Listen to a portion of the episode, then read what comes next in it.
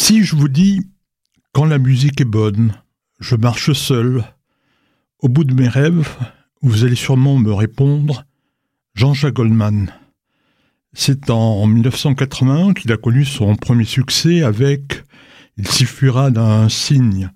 Goldman avait alors 30 ans. Et depuis, il est allé de succès en succès, soit en solo, soit en trio avec Carol Fredericks et Michael Jones. Jean-Jacques Goldman vient de souffler 70 bougies. C'était le 11 octobre. On a beaucoup parlé de cet anniversaire.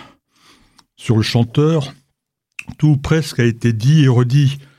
Goldman a débuté sa carrière dans des groupes.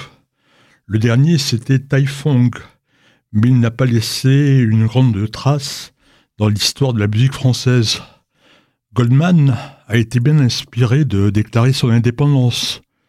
Mais c'est un homme prudent. Certes, il a commencé à se faire connaître, à faire son entrée dans les hit parades, à l'époque euh, où le top 50 n'existait pas, mais il a continué à travailler comme un simple employé dans le magasin de sport que tenaient ses parents à Montrouge. Très vite, Goldman devient un des chanteurs les plus populaires de sa génération. Il plaît beaucoup, avec sa tête de beau gosse, ses chansons qui ont du rythme et ses paroles souvent remplies d'espoir et d'amour. Il vend plus de 30 millions de disques et il compose aussi pour les autres, pour Johnny Hallyday, pour Céline Dion entre autres. Mais en 2004, il annonce Je m'arrête. Plus d'albums, plus de concerts. Goldman s'engage dans des actions humanitaires. C'est lui qui écrit en 1986 la chanson des Restos du Cœur, fondée par Coluche. C'est lui qui dirige chaque année le concert annuel des Enfoirés.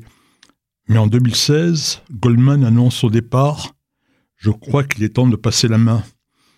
Car il a choisi d'aller jusqu'au bout de ses rêves et de donner la priorité à sa vie personnelle. Il s'installe à Marseille, d'où est originaire sa seconde femme. Il a trois enfants avec elle et trois autres d'un précédent mariage. Les Goldman vont s'installer à Londres pour que leurs trois filles puissent perfectionner leur anglais. Mais Jean-Jacques Goldman revient périodiquement à Marseille et c'est là qu'il paie ses impôts. Dans la ville phocéenne, il est le parrain du CASIM, le comité d'action sociale israélite de Marseille, cette organisation qui vient en aide aux juifs en difficulté. Car Goldman est juif et il est temps d'en parler. Son père, Alter Moshe, est venu de Pologne et il est ailleurs dans le 11e arrondissement. Il devient français en 1930. Pendant la guerre, il rejoint le mouvement de résistance communiste FTP Moy à Lyon. Il va y rencontrer une autre juive, Janine, elle aussi originaire de Pologne. En 1944, naît leur fils, Pierre Goldman. Celui-ci tombera dans le gauchisme et le banditisme. Après l'assassinat de deux pharmaciennes boulevard Richard Lenoir à Paris, il fera de la prison, puis sera relâché.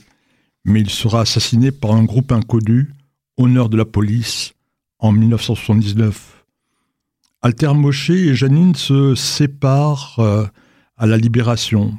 Alter Moshe se remarie avec une juive allemande, Ruth. Ils auront trois enfants, et Jean-Jacques est le cadet. En 1983, Goldman remporte un disque d'or pour sa chanson Comme toi. Incontestablement, elle est consacrée à la Shoah, et certains pensent même qu'elle est dédiée à Anne Frank.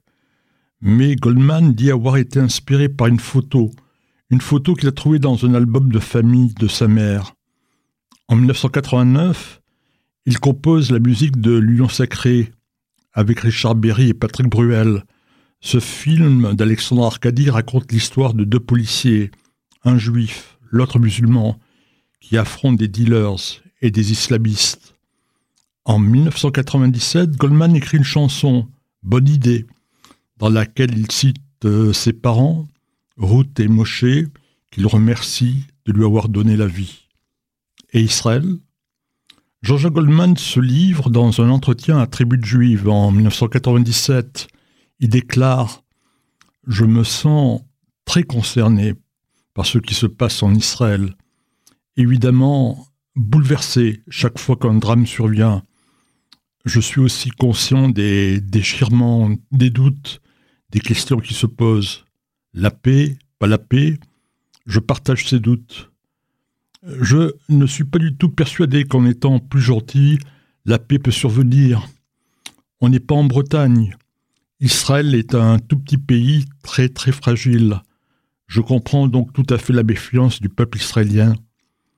Tribu de Juifs lui demande Mais vous ne décrivez pas Netanyahou a priori comme un faiseur de guerre? Et Goldman de répondre Non, pas du tout. C'est très facile de dire ça à Paris quand on habite dans le 16e arrondissement. Encore une raison de plus pour aimer Jean-Jacques Goldman, qui depuis longtemps vit caché, vit discrètement, pour être heureux. Et c'est peut-être pour tout ce qu'il est et tout ce qu'il a fait, avec talent et modestie, qu'il reste depuis 2013 le français le plus populaire, selon le sondage annuel du journal du dimanche.